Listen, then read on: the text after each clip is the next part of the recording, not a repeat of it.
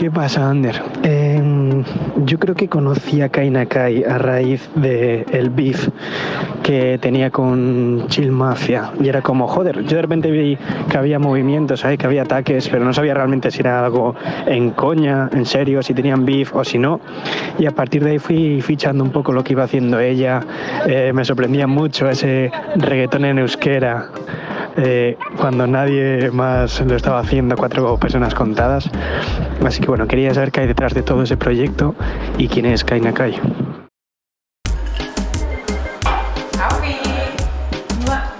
¿Qué tal? Todo bien. ¿Qué tal estás, Kai? Pues muy bien, aquí andamos. A ver qué me cuentas tú, ¿no? Quiero que empieces contándome tú, de hecho. Para la gente que no te conozca tanto, cuenta un poco quién es Kai Nakai, de dónde viene, dónde estamos. Pues nada, Kai Nakai es una artista de Vitoria. Hacemos música, yo considero que un poco de todo. Yo creo que está dentro del género urbano. Igual en mayoría hago reggaetón, considero que hago más cosas. Y nada, pues venimos aquí a poner, como siempre digo, a perrear a Euskal Herria. Te voy a empezar ya por ahí, porque sí, efectivamente, o sea, muchos te conocemos como el reggaetón en Escalería ahora mismo. Eh, las dos partes, Kai. La primera, eh, música en euskera. Quería hablarlo contigo porque eh, yo tuve una charla ya hace tiempo con un artista de Donosti que él me dijo que hacer música en castellano, dentro de Euskal Herria, le cerraba muchas puertas. Habrá gente que diga, joder, es lo contrario, si tú haces música en euskera, ya te vas a cerrar muchas puertas de cara a que el alcance va a ser más limitado, lógicamente. Eh, ¿Cómo contemplas tú eso? Porque tú has ido de cabeza a hacer música en euskera. ¿Consideras que te abre puertas? ¿Consideras que te cierra? Yo considero que a mí eh, personalmente me ha abierto muchísimas puertas porque bueno, yo empecé hace dos años con este proyecto y entonces eh, lo que es el reggaetón y demás es que no había nada en, en euskera que yo conozca.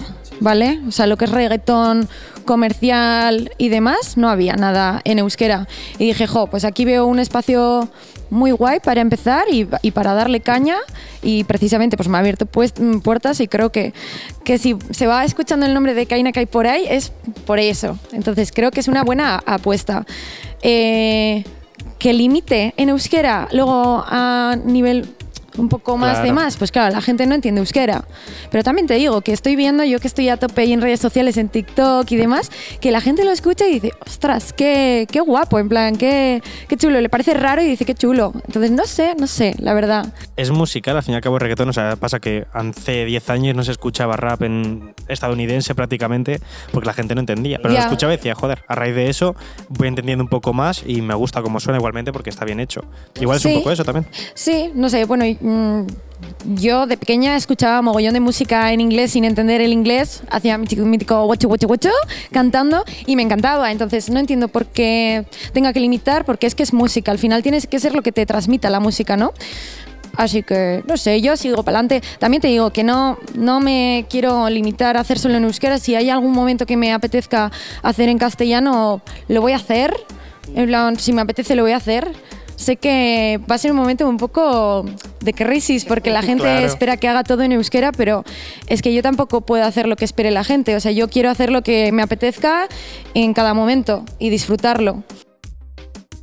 Igualmente, entiendo que te haya ayudado. Qué buena es la pregunta que te voy a hacer. Te hemos visto por ITV, eh, yo he estado viendo el Conquist, escuchando Kaina Kai. ¿Cómo llega un poco hasta eso? ¿Te contactaron ellos? ¿Lo buscaste un poco? Me gustaría saber un poco esa historia. ¿Y crees que eso sí que te ha ayudado? ¿Crees que esas plataformas, por ejemplo, sí que te han ayudado con un empujón de decir, es música en euskera, vamos a apoyarlo? ¿O no ha sido tan buscado como tal? Bueno, yo creo que esto nace más bien porque yo, o sea, Kaina Kai eh, empezó a raíz de una beca que me concedieron en la Durango Coasoca.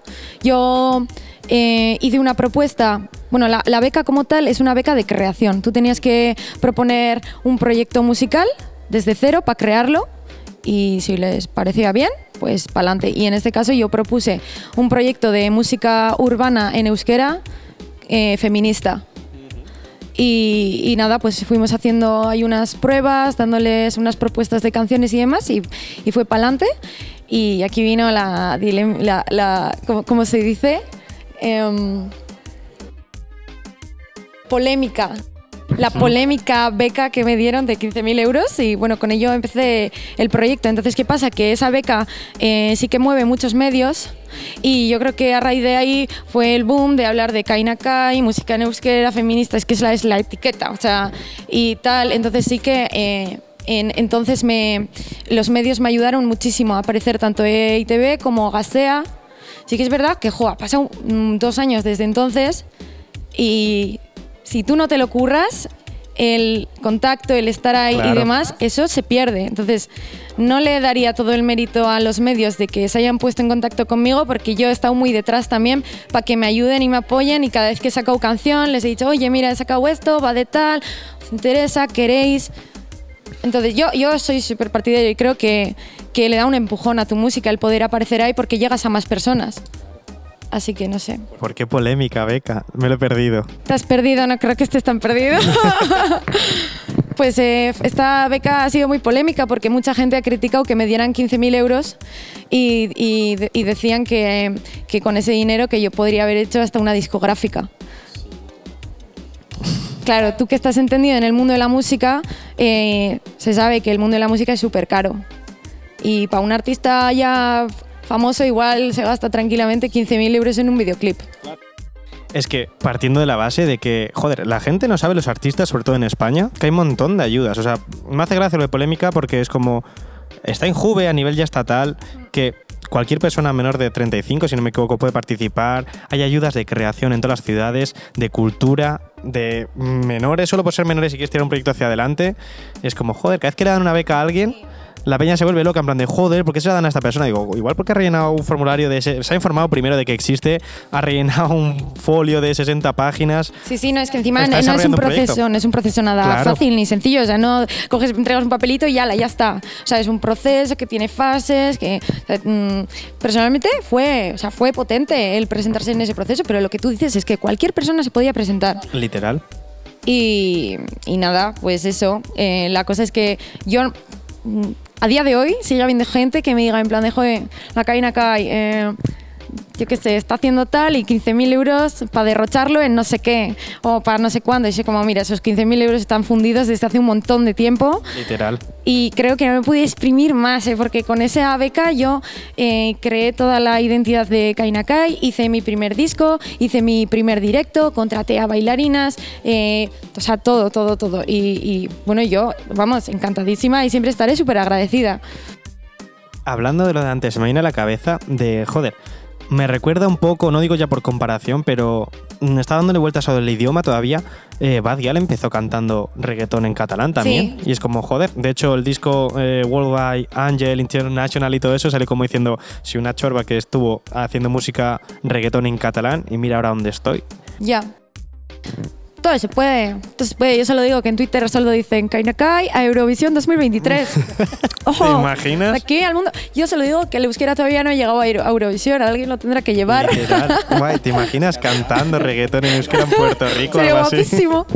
Sí, sí. Bueno, un contacto con Colombia ya he tenido, ¿eh? porque mi último EP lo he producido allá.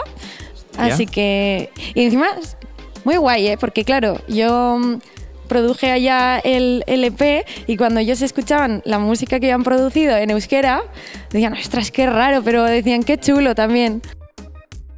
Me sorprende mucho, yo que soy de Bilbao y te he estado viendo como por mil lados estos últimos meses también, eh, les lo que hablamos un poco, la gente se cree que le van a llover los conciertos, que va a ser todo súper fácil, tal. Te he visto en gasteches, en jayas, en fiestas de todos los pueblos, dando conciertos por todos lados. Eh, ¿De dónde viene todo eso? ¿Cómo consigues tantos conciertos, tantos bolos? ¿Te lo estás buscando tú? ¿Y, qué tal lo estás llevando? Porque te veo todos los fines que no paras. Estamos que no paramos, es verdad, es verdad. Pues eh, yo actualmente eh, tengo, em, no sé si es una agencia, empresa, barra, o sea, mi manager, vaya, Joseba, y sí que es verdad que él ha apostado muchísimo desde, desde antes de que yo fuera Kainakai, me vio un algo y apostó por mí y hemos estado trabajando muchísimo porque Kainakai salga a flote y de hecho el año pasado, que fue mi primer año de, de conciertos, que fue en pandemia, también sacamos algún concierto que otro. Y, muy, muy contentos. Sí que es verdad que, que, por ejemplo, la gira de Gasteches que hemos hecho la hemos buscado un poco aparte porque veíamos que, que estábamos logrando conciertos, pero que el público era igual muy de niños o de gente más adulta, como un entorno más familiar. Y nos interesa también acercarnos a, gente como, como nosotros, gente joven, gente igual, ¿sabes? Entonces dijimos, jo, pues vamos a buscar una gira por Gastestes, que ahí está la gente que, que es como nosotros. Y bueno, pues donde nos han aceptado, porque ha habido sitios que nos han dicho que no, por la imagen, supongo, los prejuicios que tienen de Kai Nakai, la gente se ha quedado muy contenta y, y, oye, nosotros también, muy buen feedback. Ya lo decías al principio que en Bilbao, bueno, en Bilbao, en Euskal Herria en general no había nadie haciendo reggaetón. Sí que ha habido cosas, como tú decías, eh, artistas haciendo sus pequeños pinitos, pero ya no solo en reggaetón, en rap, en todo. Sí. Pero nunca ha conseguido destacar fuertemente, seamos sinceros, Euskal Herria a nivel estatal en lo urbano. Ahora sí que están empezando, pues ya te digo, hay gente en Vitoria haciendo sus cositas, Nix y Depo y demás en Bilbao con el drill están reventándolo. Sí, sí, sí, el drill está ahora mismo es que, es que yo que trabajo con, niños y en cole y demás, es que lo, único que escuchan, te lo juro. O sea, siempre en, clase piden música y drill, todo drill. Es algo que me sorprende mucho de que todo mi entorno de amigas y amigos que trabajan eh, siendo profesores con chavalillos, que es tanto el rato en plan de, oye, ponme Moraz, ponme Pelele, ponme no sé qué. Es una locura, pero todo, toda la gente que trabaja con niños me lo dice. Sí. Pero oye, pues supongo que es la nueva generación, ¿no? Y es lo que está pisando fuerte. A lo que te iba. A ver, dime, dime, dime, No, que yo, por ejemplo, con el drill, es una música que, que escucho y no me parece del todo agradable. O sea, me parece como súper oscura, un poco hostil incluso. Y digo, o sea, me cuesta, pero, pero o sea, estoy abierta a tanto escucharlo y seguir, porque supongo que igual de escuchar te acaba gustando algo, ¿no? Se te acaba pegando algo, así que. Habrá canciones que te gusten únicamente. Eso es. Lo que te iba a decir, es eh, por qué crees que no ha salido nada hasta ahora y crees que ahora es un buen momento para que surja realmente un movimiento fuerte desde Euskal Herria al resto del país o, o crees que nos vamos a volver a quedar en un quiero y no puedo? No, creo que ha habido un cambio de chip total. Creo que igual antes estábamos muy estancados en el rock, en el ska y ya. Y ahora han empezado un montón de grupos a hacer fusiones. Como que Tú ahora preguntas a un montón de artistas de por aquí, ¿tú qué haces? Y no se sabe nadie definir qué es lo que hace porque hacen lo suyo y cogen algo de por aquí, de por allá y em, salen cosas que no son lo de siempre. Entonces yo creo que eso es súper guay de cara a escuchar aquí y de cara a escuchar desde fuera. Totalmente. No sé. Em, te hace una pregunta. A ver, a ver, tell me. Yo que intento seguir toda la realidad de música en toda Euskal Herria, ¿Sí? hay algo que me tiene loco y quiero preguntarte. A ver. Em, yo tengo un tema recurrente con mis amigos que es el beef Kainakai con Chill Mafia y que no lo entiendo. Porque yo veo en Twitter que, o sea, yo vi que había unos diss tracks por ahí, de repente sale esto y digo, ¿de dónde salen estos diss tracks? ¿De dónde sale este beef? Luego veo a Flaco Funky hablando contigo por Twitter tranquilamente y digo, entonces ya no sé qué es real, qué es mentira, qué ha pasado, qué se puede contar, qué no. ¿Quieres que me moje? Yo y que te cuente un poco. contar. Pues mira, el beef, yo, pues digo la verdad, no sé por qué salió, porque mm, esta peña yo no les conocía de nada y, hacemos cosas súper diferentes y somos súper diferentes. O sea, a ver, es que, es, que, es que blanco y negro real. Em, ¿Qué pasa? Que ellos empezaron a meter con lo de la beca. Ah, amigo, vale.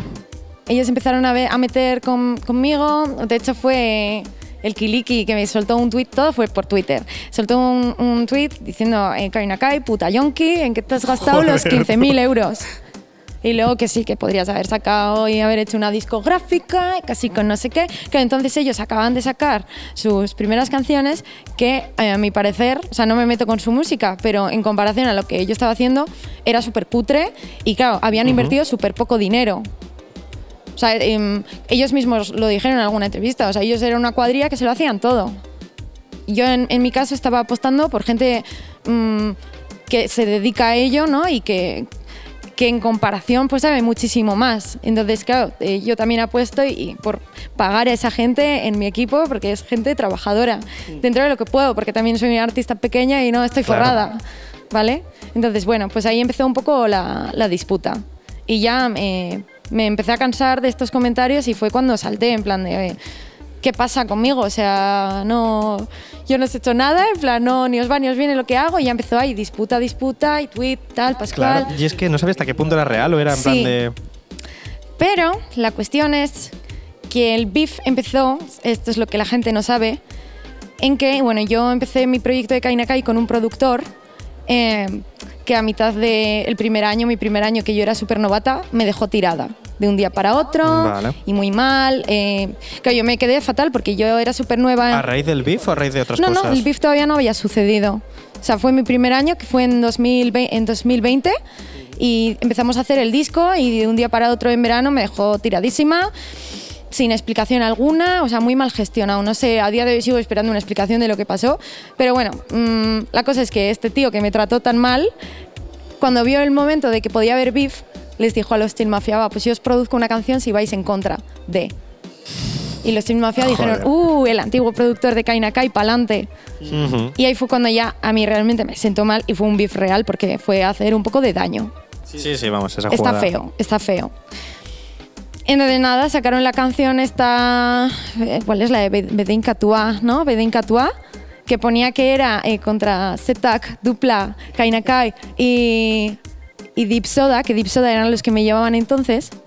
Y es que eh, fue un mm, no tener ni puñetera idea de nada, porque entonces ya, ya ni estaba con Deep Soda y ni Zetak ni Dupla estaban dentro de Deep Soda. O sea que es que mm, psh, no tenía ningún sentido nada de que lo dijeron. Pero bueno, que yo consideré que en realidad ese beef era realmente para mí, porque los otros sudaron totalmente. Y yo dije, pues os voy a responder con Amabos Milla.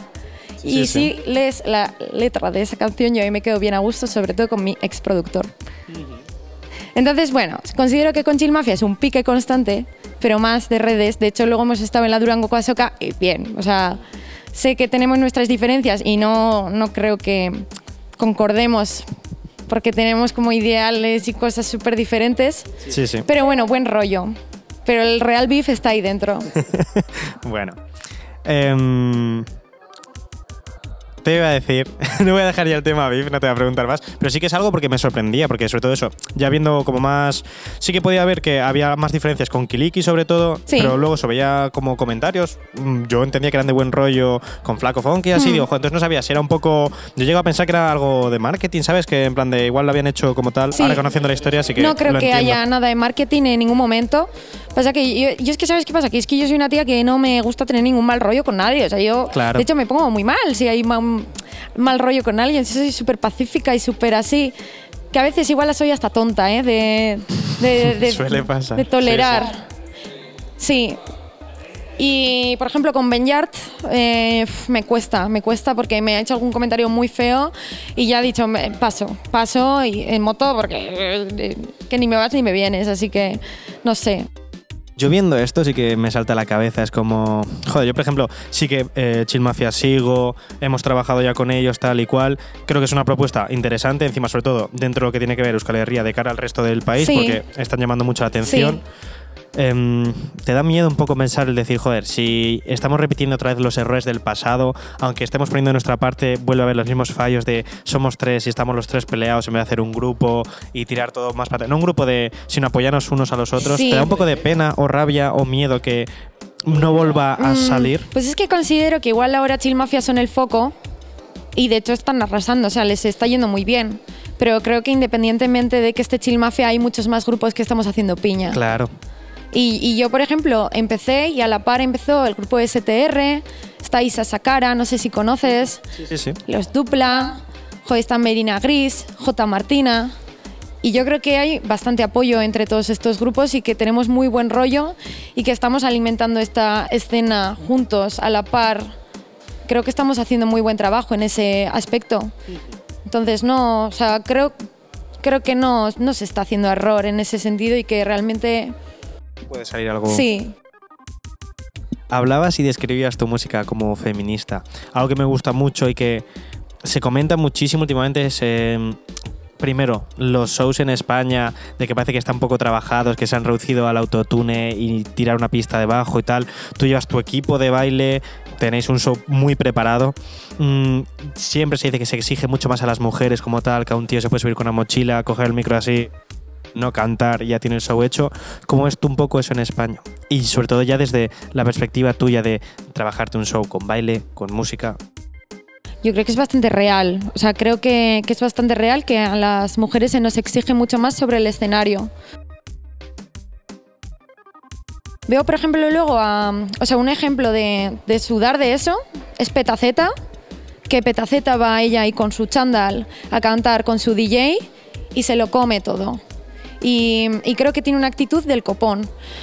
Pero creo que el panorama general, si te pones a analizar todas las mujeres que hay, tienen estar súper producidas, eh, van con unos lucazos, tienen que bailar, tienen que llevar a su cuerpo de baile, estar coordinadas, que sí tal, o sea, todo súper preparado.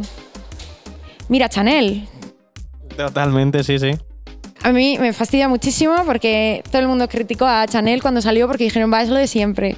Es lo de siempre, pero no estás valorando todo el curro que está haciendo Chanel por esta y es que merecidísimo ese tercer puesto que se ha llevado. Total. Sí. Entonces, bueno, nosotras la verdad nos lo estamos currando muchísimo. Ahora estamos preparando el próximo directo que vamos a hacer y está- queremos apostar por cuatro bailarinas. Guay. Y bueno, para mí esto es súper nuevo, ¿eh? porque yo aquí donde me ves, Claro. yo voy ahí con la actitud al escenario, pero nunca he bailado, nunca he bailado, nunca, nunca, nunca. Y, y creo- considero que soy bastante patito, pero, pero bueno, lo intento, lo intento. Y no sé, sí que es verdad que con el tema de, de feminista, eh, los medios siempre ponen como reggaetón en euskera y feminista, y ese es el titular siempre. Sí, sí, la etiqueta. Eh, me encantaría que en algún momento llegue a ser, ¿no? Que digan, va, Kaina Kaira, a- artista que hace música urbana y, y ya está, que se lo destaque por, por eso, ¿no? O sea, eh, estaría guay porque debería de ser así toda la música. Claro. A la gente le choca mucho porque el reggaetón em, siempre ha tenido una, una connotación súper machista, eh, porque los tíos más famosos han sido hombres, eh, han salido con tías en bolas eh, como objetos sí, sexuales y, y haciendo cosas bastante feas. Entonces, eh, claro, igual en nuestra generación lo tenemos súper asumido de que ya no, no es así, pero en el público que es como más adulto lo tiene. Toda la gente de Euskal Herria... Totalmente sí, por supuesto, Sí, encima. Toda, toda la generación de que ha sido de ska rock de Euskal Herria, cuando oyen reggaetón es un no rotundo por eso. Entonces igual por eso se ha puesto esa etiqueta como porque rompe, en la cabeza de, de- de esa gente le rompe el que pueda haber algo así. Entiendo también que ha sido porque, hombre, Euskal Herria siempre ha estado marcado por un contenido político extremo, lógicamente. Sí. Mm, y también toda la música, todo lo que ha habido, toda expresión artística ha estado hiperdotada de contenido político, al fin y al cabo, Hmm. en mayor o menor forma. Y creo que es en plan de gente como eso, que dice, va, pues venimos luchando nosotros por esto y ahora de repente nos meten el reggaetón, que es lo contrario. Es como vamos a obligarlo a que sea. Y es como, sí, sí, no hace falta. Si nuestro contenido no es, no es machista, es lo contrario. Igual viene un poco por ahí de decir, como marcando territorio, ¿sabes? De- Puede ser, puede ser, la verdad. Sí, porque, vamos, la gente minusvalora muchísimo esta música. Por supuesto. Como si no tuviese trabajo, como si fuese ponerte al ordenador, tiqui tiqui, sacar la música, cantas con el autotune, que el autotune te lo hace todo y, Sí, sí. y ya está. Y súper sencillo. O sea, la gente realmente no, no valora. De hecho, yo tengo bastante complejo porque yo, yo, yo con mi música yo no me escribo las canciones. O sea, yo a mí me producen la música y me escriben las canciones. Entonces, mucha gente me dice, ¿y si, si te lo hacen todo, tú qué haces?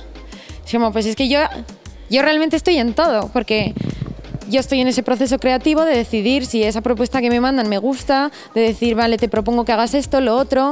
Cuando me hacen la letra, digo, mm, o sea, yo digo qué es lo que quiero contar eh, para que ellos hagan la letra. Si me pasan algo, luego no me, no, no me suena bien, digo, mira, te hago esta propuesta. Entonces, es que yo estoy ahí todo el rato. Pero claro, para la gente, como no soy la creadora oficial, ya es como que no hago nada. Y Claro, sí, sí. Hombre, venimos también Sí. de un tiempo en el que uno tenía que hacerse todo, desde escribirse todo, que no entiendo muy bien por qué, o sea, es algo que nos han impuesto, Ya. sí que está impuesto decir, no, es que la palabra real, en plan de no es real porque no estás escribiendo tú tus Eh. mierdas. Y es como, joder. Entonces, bueno, yo estoy como en esa fase también de, de darme a mí ese crédito de decir, a ver, Irache, estás trabajando muchísimo. O sea, que el comentario de una persona que te diga que no haces nada, que no te influya, porque realmente siento que yo estoy a tope y este proyecto está súper presente y estoy haciendo una apuesta muy gorda con él. Considero que si me hubiese estado tocando los ovarios todo el día y no hubiese hecho nada, no estaría aquí ahora mismo. Algo que no entenderá la gente es como, joder, en el country, por ejemplo, es súper común, ya lo he comentado alguna vez, de en country se hacen convenciones de escritura. Y es como tú vas con tu sello, con tu equipo, con tal, Mm. y es como un mercado enorme. Hay puestos, tú vas pasando por los puestos y es como está esta canción, está ya compuesta, escrita y producida. ¿La quieres? La compras o no la compras. Ah, o mira. llegamos a un acuerdo, es que sí, sí. Y de hecho, o sea, eh, ahora mismo la mayor estrella mundial del country es Luke Bryan, que es como una estrella super pop que tiene estadios de 100.000 personas. Wow. Y Luke Bryan tiene una canción hablando sobre cuando falleció su hermana, Sí. porque él tenía que ir a Nashville a empezar a cantar country, no podía porque trabajaba en una granja de sus padres, Mm. y cuando fue, murió su hermana. Y es como hablando de cómo fue esa pérdida, y esa canción no la ha escrito él. Pero Ya. tú escuchas esa canción y es como, joder, me lo creo porque es tu historia y por cómo lo estás interpretando, Claro. me lo puedo creer. O sea, no es tan fácil como no lo has escrito tú, no lo vas a interpretar bien, no me vas a transmitir. Sí. Es como, sí puede darse. Igual yo no sé explicar también esas cosas una persona Mm. así y hago mía la canción. No, lo estás explicando perfectamente. O sea, porque, por ejemplo, mi último EP es mi vida totalmente. Y pese a que me hayan escrito las canciones, yo he decidido qué contar en cada canción, porque encima es como un concepto y es progresivo. Es decir, si escuchas Ujú. en orden, mm, te enteras. Y yo cada vez que las canto es que me, me llegan súper dentro, porque es, es mío, o sea, es súper mío. Claro. Hmm. Por ir cerrando, eh, Es que si no, nos estaríamos aquí hablando toda la Sí, tarde. Yo soy una charlatana. se lo, preguntas, lo pregunto siempre. Sí que me hace más gracia cuando son artistas con una carrera súper larga, 10, 20 años, pero me interesa tu respuesta. A ver, tell me. Em, siempre os pregunto, ¿qué consejo le darías tú ahora mismo a la Kaina Kai del principio? Vamos a fijar como punto de partida el nacimiento del proyecto Kaina Kai. Han pasado dos añitos, ¿qué consejo le darías a esa Kaina Kai de los primeros días? que no se deje manejar, que ella puede elegir y decidir todo lo que quiera sobre su proyecto. Así de fácil, ¿eh? Sí, Muy directo. sí, sí, sí. Y esto para la gente que piensa que todo el mundo decide por mí, que todo me lo hacen y demás, aquí la Menda es la jefa, así que Perfecto, nada más. Pues has estado cómoda. sí, súper, súper. Vamos, yo me tiraría aquí hablando de, de muchas más cosas. Habrá una parte 2. Seguro. Nada, pues eh, nos veremos pronto, seguramente entonces. Muy bien, ¿tú qué? ¿Te has estado también cómodo? Yo perfectamente. Me alegro. Pues nada, ya nos Bueno, veremos entonces. Así es. ¿Qué pasa, Ander? Em, nada, no sé cómo habrás visto tú la entrevista. Ha sido las más particulares y en verdad de las que más me han cundido porque no conocía a Kaina Kai en persona como tal y me ha gustado mucho el poder hablar de esos temas tabús, que es lo que quiero hacer siempre, ¿sabes? Sacar temas que a veces no son agradables, pero joder, que se puede hablar sobre ellos sin ningún tipo de problema, abiertamente y con tranquilidad, que para eso están estas charlas, ¿sabes? Y poder hablar de, del proyecto, de la inversión, así como de los VIPs, pues ha estado genial. Ya me dirás cómo va todo.